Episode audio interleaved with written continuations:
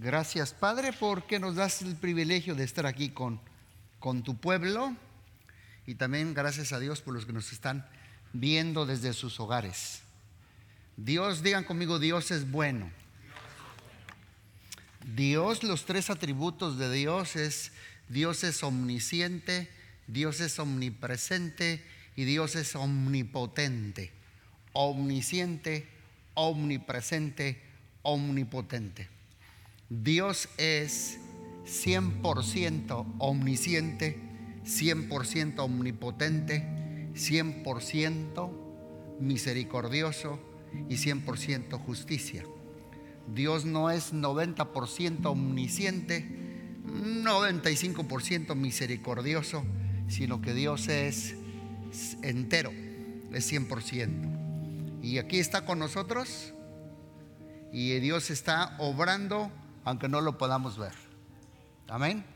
Hace tiempo eh, Dios me dio esta palabra a mí, hace como unos ocho años, seis años. Y es cuando paso tiempo en mi vida, cuando siento como que una promesa de Dios se muere en mi vida. Y yo quiero compartirla contigo. ¿Qué es lo que podemos hacer cuando tú sientes que se muere una promesa? Cuando hay una promesa que sientes que se, que se murió en tu vida. Hay alguno que hay veces que siente que una promesa de Dios se ha muerto en su vida. Levante la mano. Este mensaje es para ti. Hay veces que hay cosas que Dios nos habla a cada uno de nosotros en tu ministerio, en tu vida, en tu salud, en tu familia, en tu llamado, en tus finanzas, en tu relación con tu cónyuge. Hay cosas que Dios nos habla, muy en particular. Eh, y esas son promesas de Dios.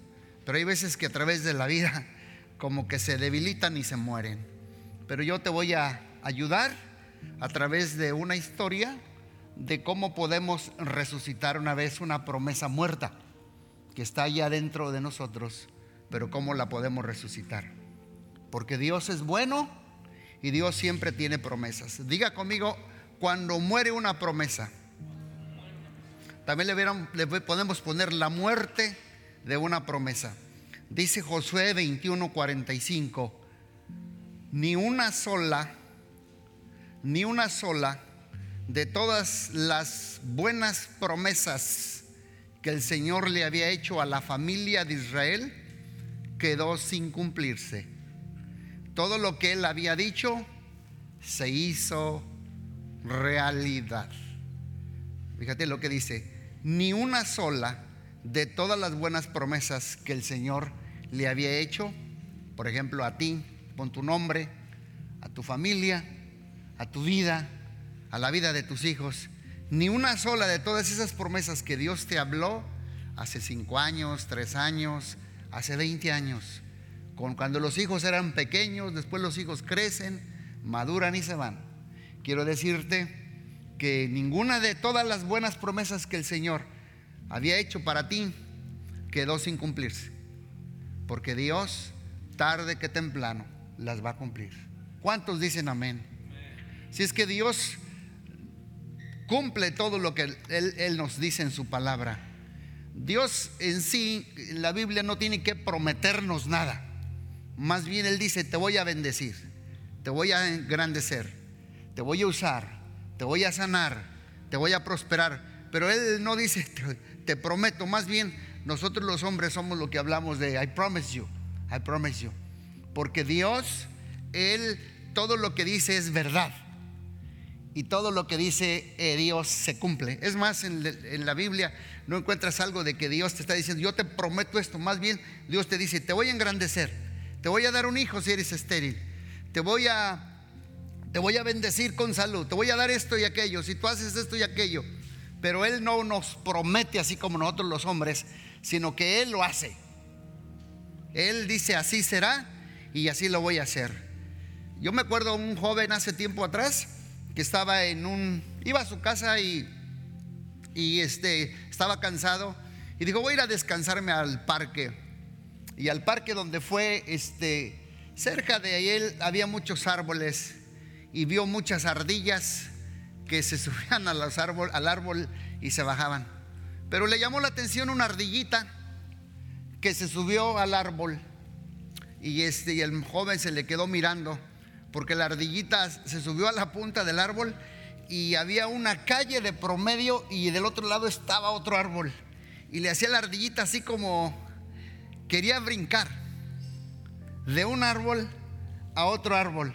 Y les digo lo, siguiente, que, la, que el muchacho se comenzó a preocupar, porque en medio de los dos árboles había una concrete, una calle de concreto.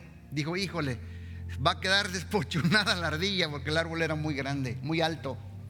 Entonces la ardillita como que se arriesgaba y como que no se arriesgaba y como que quería y como que le hacía así. Y el muchacho se empezó a preocupar más. Y déjenme les digo algo, la ardillita saltó, se arriesgó. ¿Y qué creen? No alcanzó a llegar al otro árbol.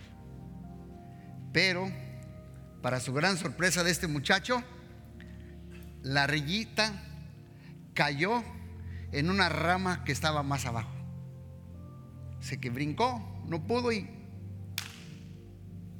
cayó en la rama. Y entonces un viejito se le quedó mirando al muchacho y le dijo, oyes, te vi preocupado por las ardillas. Dijo, sí, es que pensé que pues se iba a matar. Dice, no, no te preocupes. Dice, todos los días hacen eso. Todos los días ellas intentan saltar de este árbol al otro que está al otro lado de la calle, pero no han podido lograrlo. Pero como que parece que por instinto la ardillita sabe que si no lo logra, va a caer en una rama de abajo. Como que ya yo tenía registrada. Y quiero decirles que así son las promesas de Dios. Cuando tú intentas algo, como que Dios siempre tiene una rama abajo. Y cuando no podemos brincar hasta el otro lado, la rama nos sostiene. Esas son las promesas de Dios. Muchos de ustedes han arriesgado, muchos han intentado, muchos han tenido sueños y visiones y cosas de Dios. Pero Dios te dice que no te pares de intentarlo, porque Él siempre tiene la rama de sus promesas para sostenerte cuando tú no puedas llegar hasta el otro árbol. Hace tiempo Dios me habló a mí de lo que hacen aquí en Estados Unidos cuando uno va a una tienda y como que no le queda algo o no le gusta algo y dice, déjame devolverlo, pero dicen, bueno, guarda nomás el recibo. Y cuando llegas allí al, al lugar donde tienes que cambiar. Siempre a veces te preguntan, ¿Do you want the change? Do you want the change? ¿Quieres el dinero? ¿O quieres cambiarlo por otro? Y yo siento que así también son las promesas de Dios. Hay veces que uno va y intenta algo, busca algo. Y hay veces que dice, ¿te gustó? No. Si quieres, te devuelvo tu dinero. Vamos cambiando por otro. Pero Dios es bueno, absolutamente bueno. Y Él nunca nos va a dejar de amar. Tú no puedes evitar, no importa si te sentiste así como, ah, la regué bien feo esta semana y dice, I don't care. Tú nunca vas a poder permitir quitar la mano de Dios para demostrar que Él te sigue amando. Y esas son las promesas de Dios. Por eso cuando recibimos una palabra de Dios, una promesa de Dios, las promesas siempre pasan por un proceso. No, más voy a dar un ejemplo del proceso. Primero se llama la antesala de la, de la promesa. El antesala de la promesa fue cuando Dios le dijo a Abraham, te voy a bendecir porque sé que ya eres de edad avanzada y tu esposa es estéril. Te voy a bendecir con un hijo. Esa se llama la antesala de la promesa. Y ustedes saben que después Dios sí le dio un hijo. ¿Cuántos recuerdan? Eso se llama la promesa en sí. Esa ya es la promesa en sí. Acuérdense, está la antesala, está después la promesa cuando ya lo recibes de Dios. Porque nació Isaac y Dios se lo dio. Y después pasa el proceso de una promesa a lo que le llamamos el crecimiento de esa promesa. Digan conmigo crecimiento. Fíjate bien, primero es una antesala. Dios ve una necesidad tuya, una necesidad mía. Dios ve algo en ti y dice, te voy a bendecir. Te voy a dar lo que tú necesitas. Esa es la antesala. En el Antiguo Testamento lo mismo hacemos con Jesús. Eh, Dios le dijo a su pueblo, le voy a mandar un Salvador. Es la antesala. Y desde el Nuevo Testamento Dios dice, there you go, there is the promise. Nació Jesús. Pero después Jesús creció. Isaac, la promesa creció. Eso se llama el crecimiento de la promesa. Digan conmigo el crecimiento de la promesa. Pero luego, ¿sabe qué pasa? Vamos al cuarto proceso. Se llama el debilitamiento de la promesa. ¿Cuándo fue? Cuando a Jesús le dijeron, bueno, vas a tener que ir a la cruz. Y estaba él en agonía. Se llama el debilitamiento de la promesa. Isaac creció y Dios le dijo a Abraham, ahora me lo vas a tener que sacrificar. Debilitamiento de una promesa. Pero después de esto viene lo que yo le puse el título, la muerte de la promesa. Cristo fue a la cruz y murió. Abraham tuvo que sacrificar la promesa a Isaac. Pero después de eso viene el número 6, que es la resurrección de la promesa. Y yo quiero decirle a todos ustedes aquí que si tú viniste hoy este día es porque Dios va a resucitar promesas que hay dentro de tu vida. Y te voy a decir de qué manera Dios lo va a hacer. Porque lo más difícil de una promesa, ¿sabes qué es? es cuando se nos muere. Tal vez tú estás pasando algo que Dios te prometió y te dio, pero se está debilitando tal vez, está muriéndose.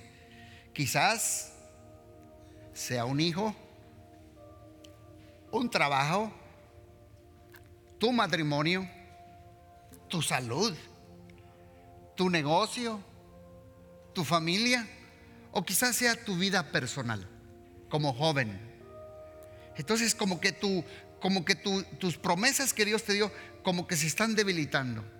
Y sientes como que ya casi se están muriendo. Entonces veamos esta historia de lo que le pasó a esta viudita, no, no viuda, perdón, a esta mujer estéril que tenía un esposo ya anciano de edad, pero no tenía hijos. Dice la Biblia, cierto día Eliseo fue a la ciudad de Sunem y una mujer rica que vivía allí le insistió que fuera a comer a su casa. Después, cada vez que Eliseo pasaba por allí, se detenía en esa casa para comer algo. Entonces la mujer le dijo a su marido, estoy segura que este hombre que pasa por aquí de vez en cuando es un santo hombre de Dios. Miren, esto que estamos leyendo, esto es, digan conmigo, la antesala de la promesa. Porque esta mujer era estéril y no tenía hijos. Aquí comienza una promesa que Dios le iba a dar a esta mujer. Esa se llama la antesala de la promesa. Esta mujer, lo que dice aquí la Biblia, que era hospitalaria, porque hospedó a un hombre de Dios. Y, yo creo que Eliseo para mí se rascó la cabeza. Yo no soy como Eliseo, pero hay veces que, que sí cuando yo voy a un hogar o cuando visito algo, le digo, Señor, ¿Cómo me gustaría darles a ellos esto, pero no tengo? Y Dios me dice, suéltales una bendición. Bendícelos. Bendice su familia, bendice su hogar. Suelta la bendición porque tú traes una bendición muy grande. ¿Cuántos creen que el mismo espíritu que vivía en Eliseo está dentro de nosotros? I, feel it. Yo lo creo. Siento su presencia cuando yo llego a un hogar. Siento que el Espíritu Santo va conmigo. Y hay veces como este hombre, dijo yo, ¿qué haré por esta viuda? Me dio chilaquiles con huevo. Híjole.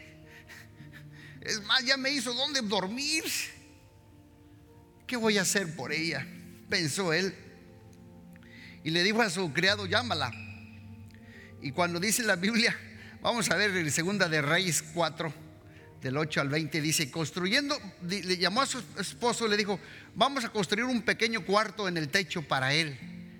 Vamos a ponerle una camita, una mesita y una sillita y una lamparita. Así tendrá un lugar donde quedarse cada vez que pase por aquí.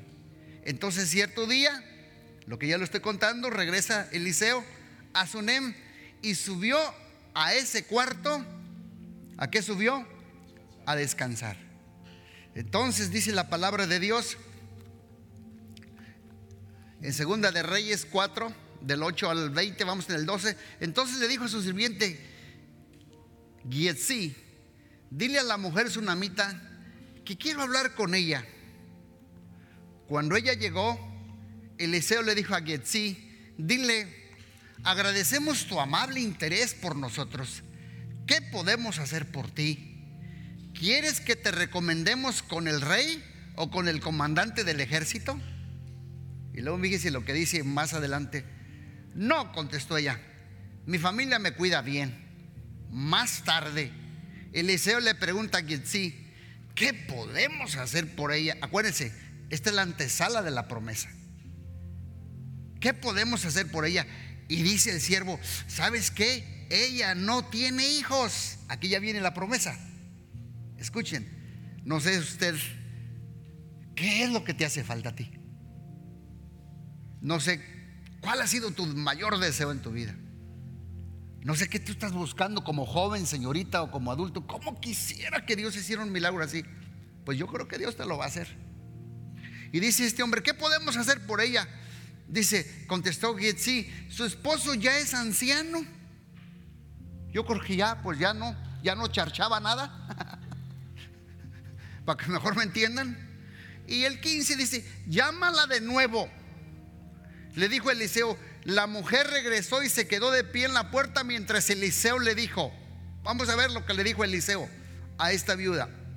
El año que viene, ahí está la promesa, el año que viene, por esta fecha, tendrás un hijo en tus brazos. Les puedo decir algo, hermanos, pero no es para jactarme yo, para mi gloria.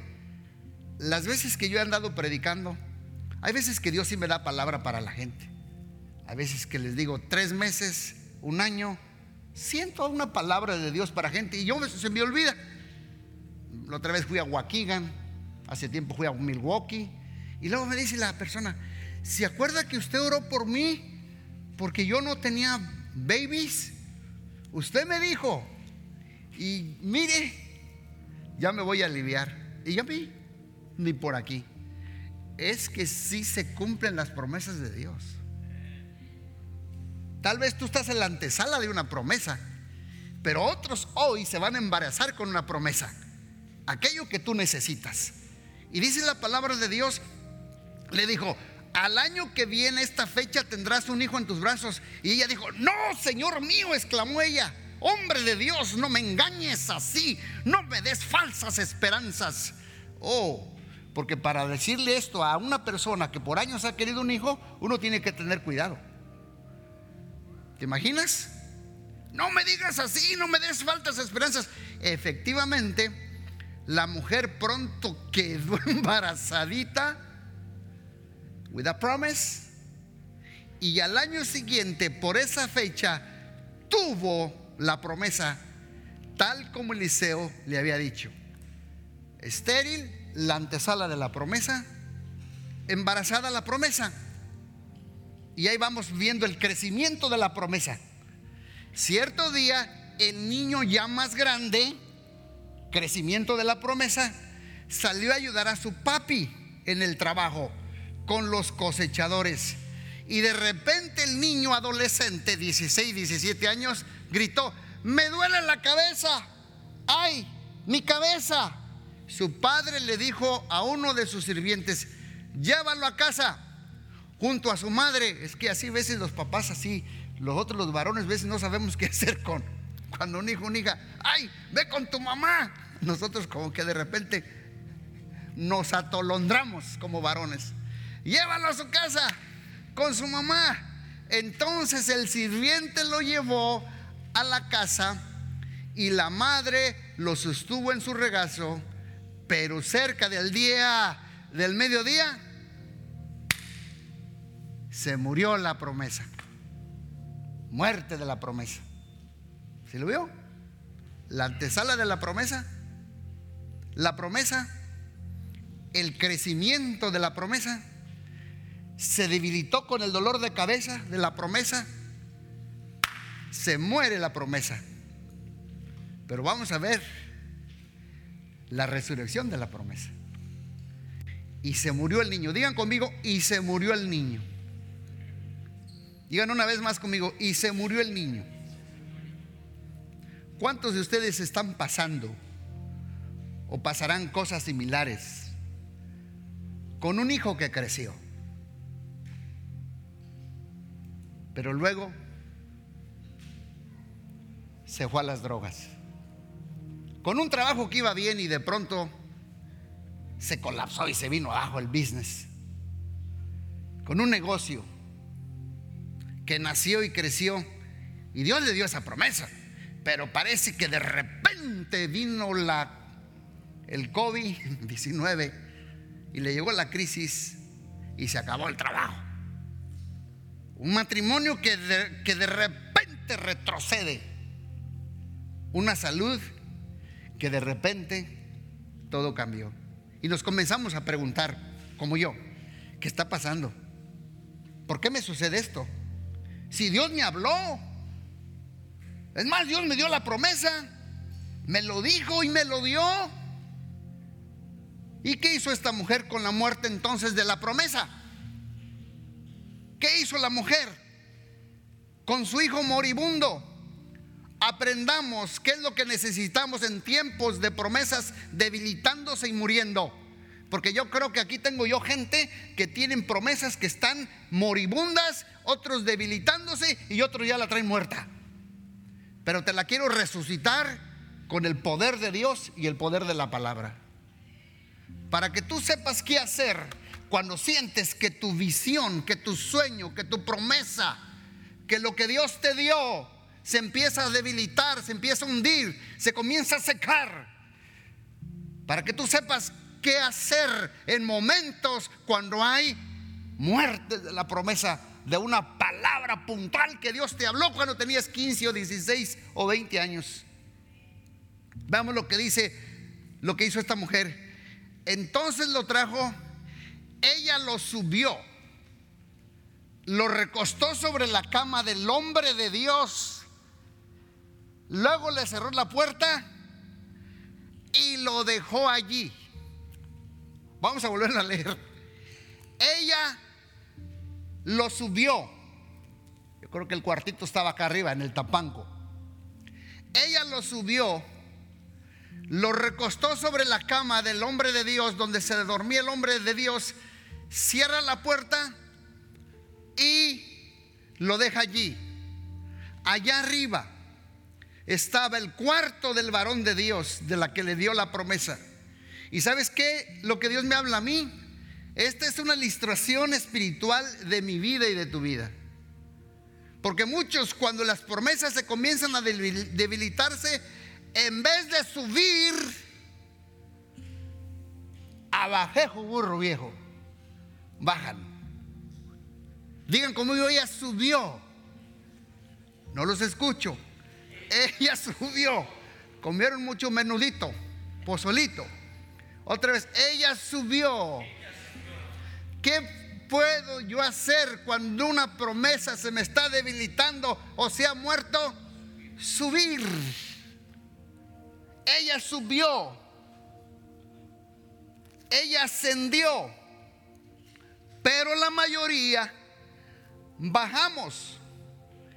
Nos desanimamos protestamos, nos alejamos, retrocedemos, disminuyemos, tiramos la toalla, huimos, nos vamos, le corremos y decimos veces, ¿qué pasó con Dios?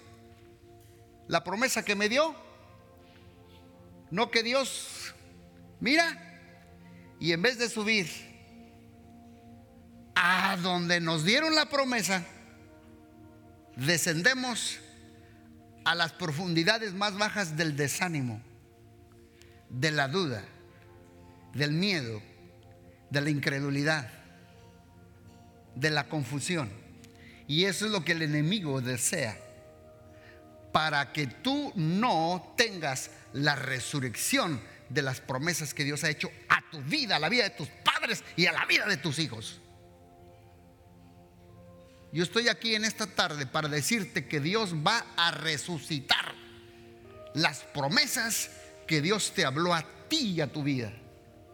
¿Cuántos lo creen? Yo recuerdo cuando Abraham, Dios le dijo, sal de tu tierra y salió. Pero hubo hambre y tuvo miedo y descendió para abajo a Egipto. Y volteó y le dijo a Sara, ¿sabes qué? Ahora me doy cuenta que eres una mujer muy beautiful le vas a decir al rey que tú eres mi hermana. Descendió. Y por descender le andaban quitando la, esposa. Porque en la noche Abimelech lo vio que le estaba haciendo caricias a Sara. Dice, oyes, ¿no me dijiste que era tu hermana?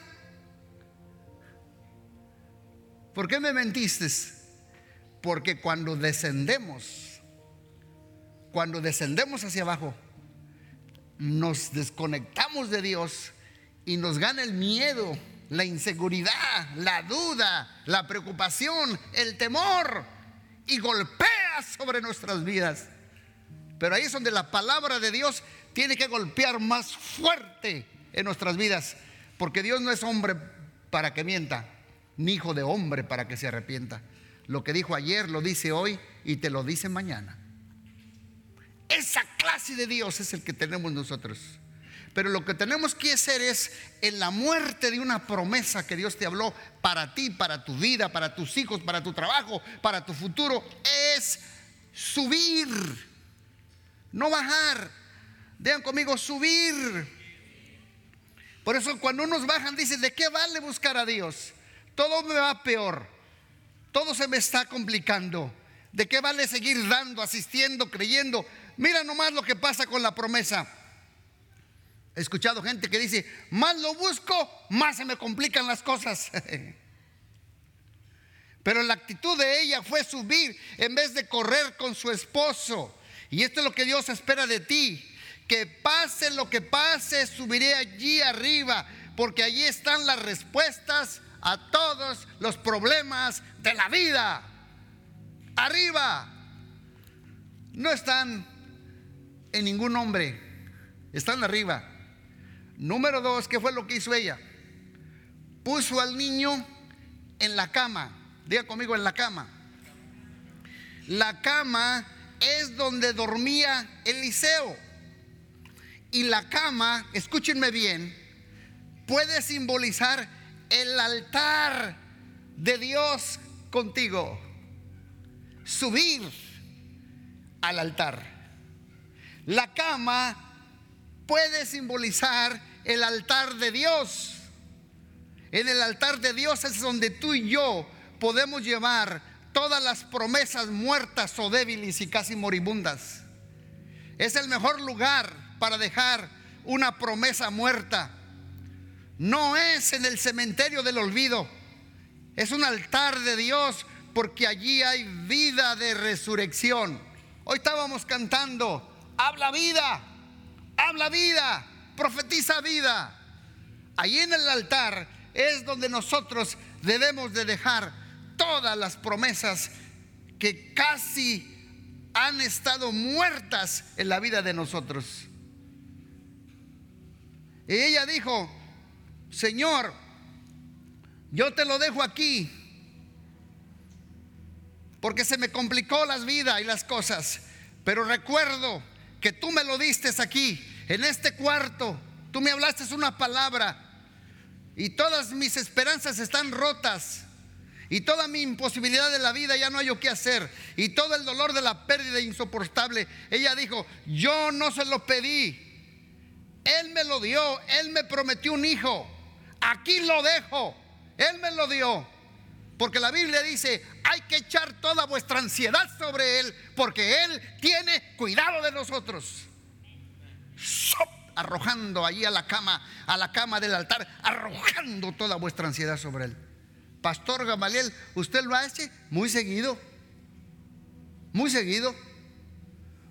Seguido, porque si no, pues me desanimo. No me dejen solo montoneros. Seguido subo arriba y digo, ¿sabes qué? Yo no puedo cargar este muerto todo el tiempo. Tú me prometiste, tú dijiste, echando todos los muertos de las promesas que Dios nos dio sobre Él, porque Él tiene cuidado de vosotros. ¿Me estás escuchando, Pánfilo? Denle un aplauso a Cristo Jesús. y ahí lo dejó. Yo no se lo pedí, lo dejó allí en la cama. Número te dice, lo dejó allí y salió fuera. Es mejor lugar para dejarlo y no traerlo de nuevo. En la muerte de toda promesa, deja allí en el altar, no lo traigas.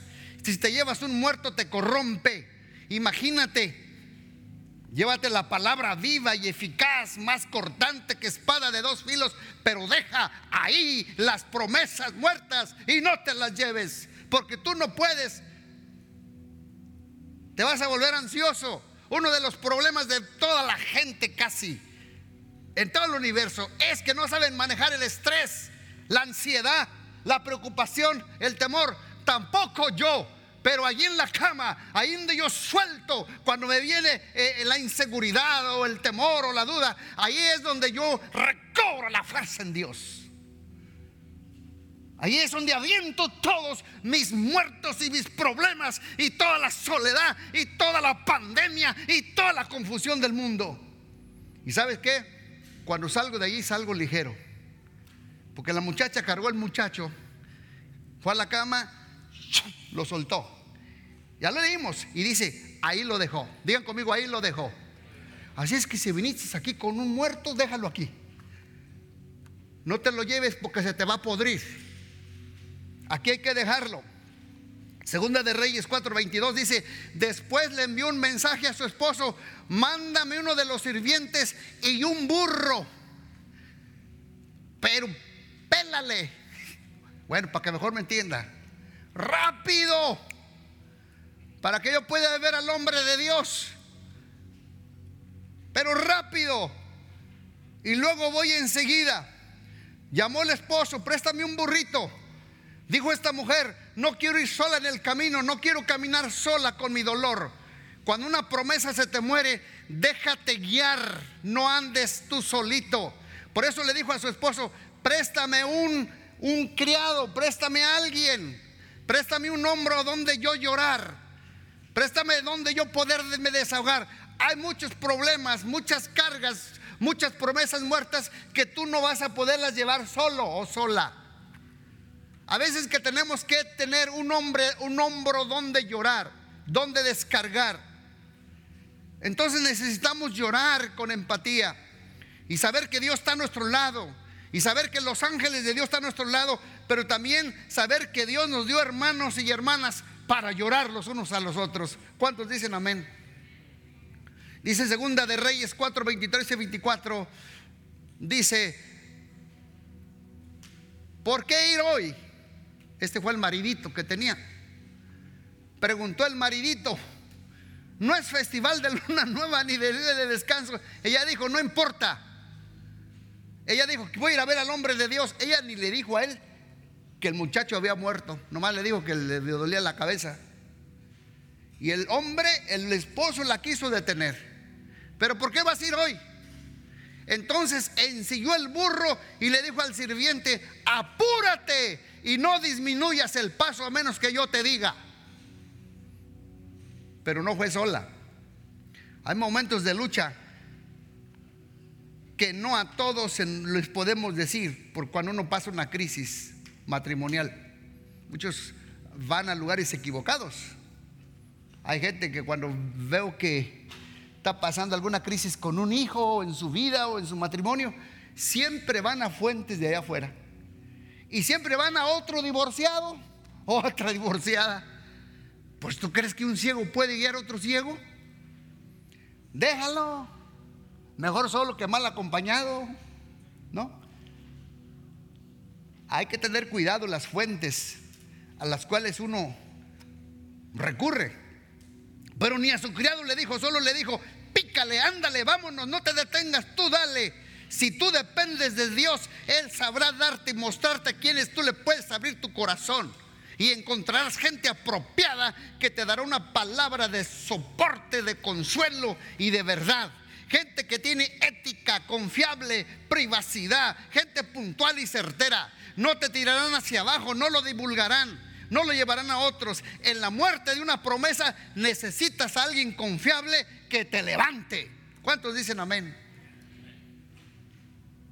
Y luego dice el versículo 25, partió pues y vino al varón de Dios y dice, segunda de Reyes 4, 26, 25, 26 dice allí, corre a su encuentro y pregúntale, ¿están bien todos? Le dijo Eliseo a su criado.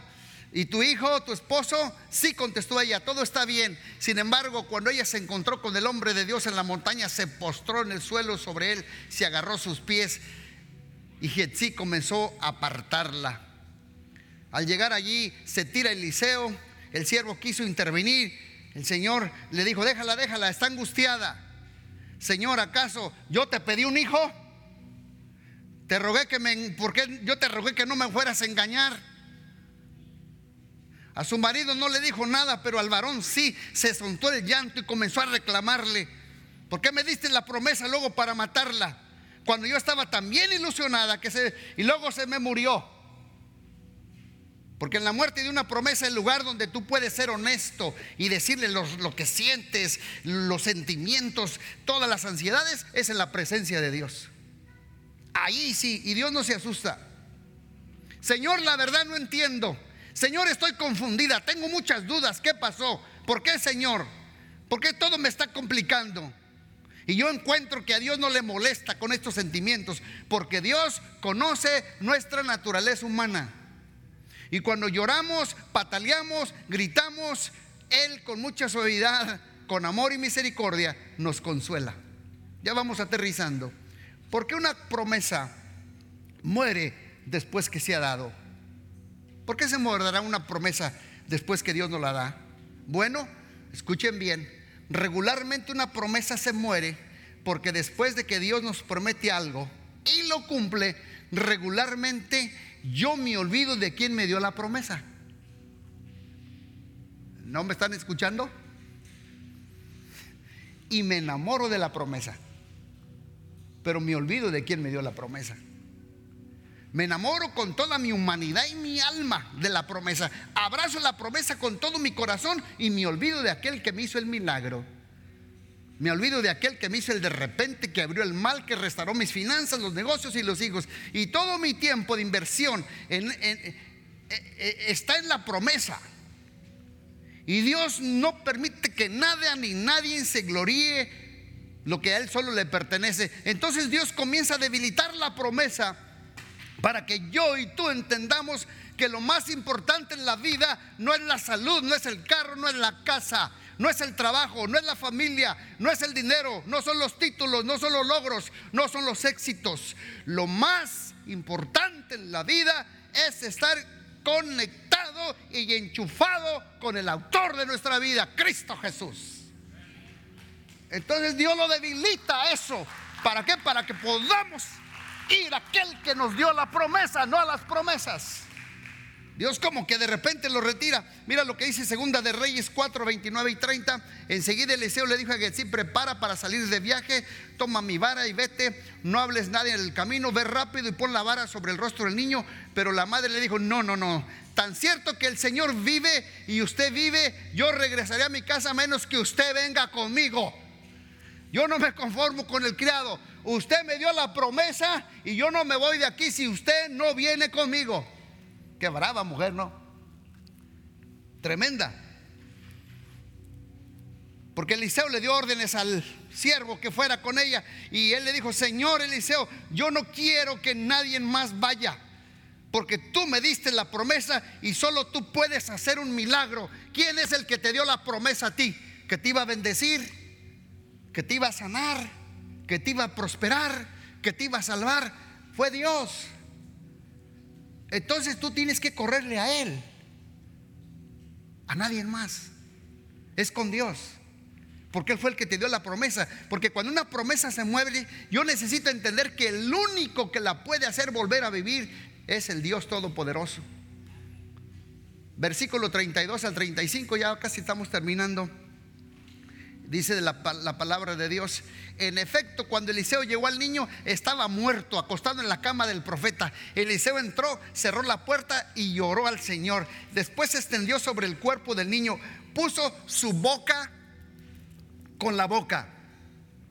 Yo creo lo acostó así, se puso arriba, boca con boca, ojos con ojos, manos sobre las manos, mientras se extendía sobre él, el, eh, se extendía sobre el cuerpo del niño pero puso boca con boca, manos con manos y comenzó a entrar en calor. Entonces Eliseo se levantó, caminó de un lado para el otro del cuartito, se tendió nuevamente sobre el niño. Esta vez el niño estornudó siete veces y abrió los ojos. ¿Cuántas veces estornudó? Yo creo que yo te dirían este tiene COVID. Ahorita yo de estornudo allá afuera y le hacen todos ahí espérate, estoy viendo el sol. ¿Por qué estornudó, pastor? Pues se me metió un zancudito aquí. ¿Cuántas veces estornudó el niño? ¿Cuántas veces? La primera cosa que hizo Eliseo es que oró, porque la oración es lo único que inyecta la vida a las promesas muertas. Dios nos da la oportunidad de acudir a Él orando porque Él sí responde. Y la segunda cosa que hizo es puso la boca con la boca, los ojos con los ojos, las manos con las manos. Esto significa algo importante y vital. Primero, cuando una promesa muere, es que le hemos llenado de nuestra humanidad y nos olvidamos de quién nos la dio. Y antes que Dios le dé vida, Dios quiere que cuando esta promesa resucite, comience a hablar como Dios habla, comience a ver como Dios ve y comience a tocar como Dios toca. ¿No me están escuchando? ¿Por qué puso los ojos con los ojos? Para que cuando esta promesa que Dios va a volver a resucitar de tu vida, comiences a ver como Dios ve, comiences a hablar como Dios habla y comiences a tocar y extender tu mano como Dios los toca a, las demás gentes. Por eso Dios tuvo que sanarlo de esto. Porque toda promesa que Dios te da tiene un propósito, que Él sea exaltado con la boca, que Él sea visto con los ojos y que sea bendecido a través de nuestros manos. Porque cuando Dios te bendice muchas veces nos olvidamos de Él y de los demás y de las cosas comienzan a debilitarse. Entonces dice la Biblia, siete veces Eliseo lo hizo estornudar, entró calor sobre él. Y si hay una promesa muerta en tu vida, algo en tu familia muerto, algún proyecto muerto, algún sueño debilitándose, comienza a buscar al que te dio la promesa, porque yo creo que hoy la va a resucitar. Si no toman la vida a la primera, pastor, yo voy a orar por ti, joven. Y si no toman la vida a la primera, don't worry. Él se durmió sobre el niño seven times. ¿Cuántas veces? Entonces se paraba Eliseo y se acostaba y nada, y otra vuelta, y otra vuelta, y otra vuelta, hasta que le entró calor. Juan, muerto. No tengo COVID, no es así.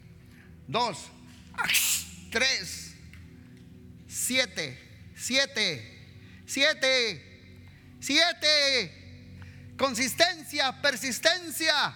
No te desanimes.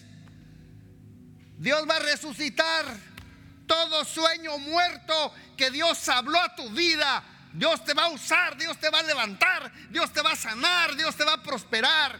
Pero no tienes tú que desanimarte. Sube arriba, déjalo en la cama, corre al hombre de Dios y deja que Dios sane tu vida. Entonces dice la Biblia que en Segunda de Reyes 4:36 dice que entró en calor. Entonces Eliseo llamó a Getsi y le dijo: Llama a la madre del niño. Cuando ella entró, Eliseo le dijo, aquí tienes, toma tu hijo. Y que mira lo que dice, aquí tienes, toma tu hijo. Aquí tienes, toma tu hijo. Aquí tienes, toma tu hijo. Ella no lo agarró. Ella más bien cayó a los pies de Eliseo, se inclinó ante él llena de gratitud, después tomó al niño, ya la agarró. Ella no agarró la promesa, ahora supo poner a Dios en primer lugar.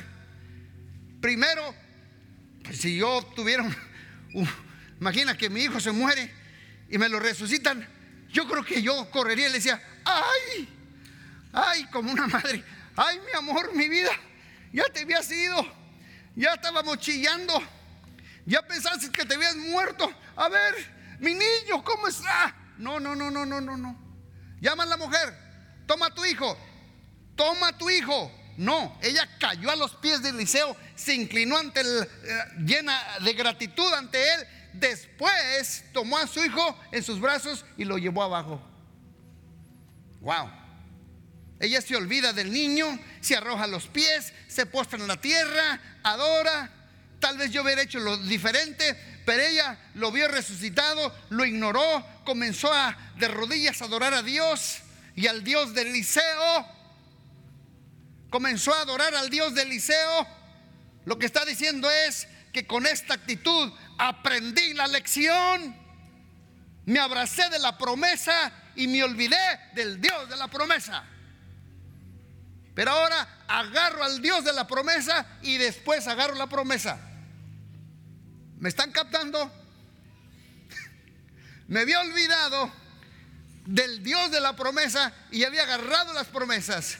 Por eso cuando Dios le dijo a Abraham, dame lo que más amas, remuévelo de allí, porque estás poniendo mucho los ojos en el, en el juguete que te di, en el hijo que te di, porque nadie va a ocupar el lugar de Dios ni los hijos, solamente Dios en el centro de nuestro corazón. ¿Cuántos dicen amén? Y ahora que la promesa ha resucitado, amo la promesa, quiero la promesa, disfruto la promesa, pero más amo al que me dio la promesa. Más amo a Él. Ahora lo disfruto mucho mejor y aquí Dios te trajo para escuchar este mensaje porque Dios quiere resucitar promesas muertas en tu vida. Pero al resucitarlas, ahora abrazarás primero al Dios que te las dio. Ahora tomarás la promesa porque Dios te la ha dado y le darás la gloria y la honra a Dios y le darás mucha gratitud al Señor. Tal vez tu economía se ha debilitado. Tal vez tu familia se ha hundido. Tal vez tu trabajo se ha paralizado. Tal vez tu hijo se ha marchado. Pero Dios no te ha dado la espalda. Dios está aquí para resucitarte las promesas que Él habló a tu vida.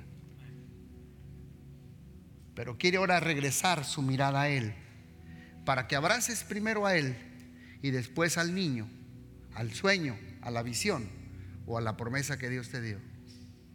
Dios quiere que lo pongamos a Él. Así es que abróchese su, su cinturón, porque ya viene en camino la resurrección de tus promesas muertas que hay en tu vida. En sus marcas apunten fuego ya viene la resurrección. Y Dios las va a volver a levantar una vez más. Pero ahora las pondrás en un lado y abrazarás al Dios de las promesas. No abrazarás a las promesas sin darle la gloria al Dios de las promesas. Y le dirás, tú me lo diste, tú me diste esta visión, este sueño, tú me diste esta promesa. Y yo sé que tú la vas a cumplir, Señor. Si se te han muerto muchas promesas, este es tu día de resurrección. Y este es un día para resucitar también a una vida espiritual. Si tú no conoces a Dios, también puedes abrazar la promesa de resurrección espiritual en tu vida que Dios tiene para cada uno de nosotros. Espero que esta palabra la lleves a la práctica porque te estoy predicando a ti, porque me estoy predicando a mí. y va de aquí para allá. Al que le quede el guante, que se lo plante. Pero yo creo que no hay ninguno que no nos escapemos, que han de traer una promesa que está debilitada o casi muerta. Dios no se ha olvidado de ti. Y recuerda, así como las ardillitas, vas a volverte a subir arriba. Ahora sube arriba. Sube como la tsunamita arriba.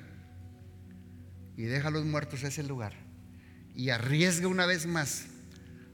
Y si te caes, las ramas de las promesas de Dios estarán para sostenerte y no caigas despochunado en la tierra, sino caigas en las promesas de las ramas de Dios, que tiene cientos y cientos de promesas en la palabra de Dios. Dios mira por ti, Él cuida de ti y Él tiene cuidado de todo lo que viene en camino. Así es que no dudes y abraza al Dios de las promesas y deja que el espíritu de resurrección caiga sobre nuestras vidas y traiga a Dios resurrección a nuestras promesas muertas una vez más en el nombre de Jesús. Cierra tus ojos donde estás. Padre Celestial, yo te pido por todos aquellos, si hay alguien que llegó triste a esta reunión o me está viendo, ahí donde me están viendo, si llegaste triste, si estás triste, porque una promesa se murió yo quiero decirte a todos los que me están viendo y los que me están escuchando aquí, que si te sientes triste, acongojado, desanimado, y en vez de subir, has bajado, ciñete la toalla y vamos a volver a subir. Porque hoy aquí está el espíritu de resurrección para resucitar toda promesa muerta, toda promesa que Dios habló en tu vida. Y Dios quiere darte una volver a comenzar una vez más. Y ahora sí vas a volver a comenzarlo, abrazando al Dios que te dio la promesa. Y le vas a dar muchas gracias y gratitud, porque Él te dio esa promesa y Él se va a llevar la gloria. Señor, pon ojos con ojos, boca con boca y manos con manos y sana, sana a todo, a todo sueño y promesa que ha sido muerta, así como ese muchacho, y entra el calor de Dios. Y si no se le y si no sucede la primera siete veces, siete veces, pero no me voy a desanimar hasta que no vea a Dios obrar en mi matrimonio, en mi vida, en los hijos, en mis finanzas, en mi situación legal en mi situación con emigración, en mi situación con mi esposo, en mi situación con mis problemas mentales, en mi situación de salud. No me voy a doblegar. Voy a estar confiado que Dios es un Dios de resurrección y Él me va a volver a dar vida en el nombre poderoso de Jesús. Te damos gracias, Padre. Deja eso y ponlo en la cama, en el altar.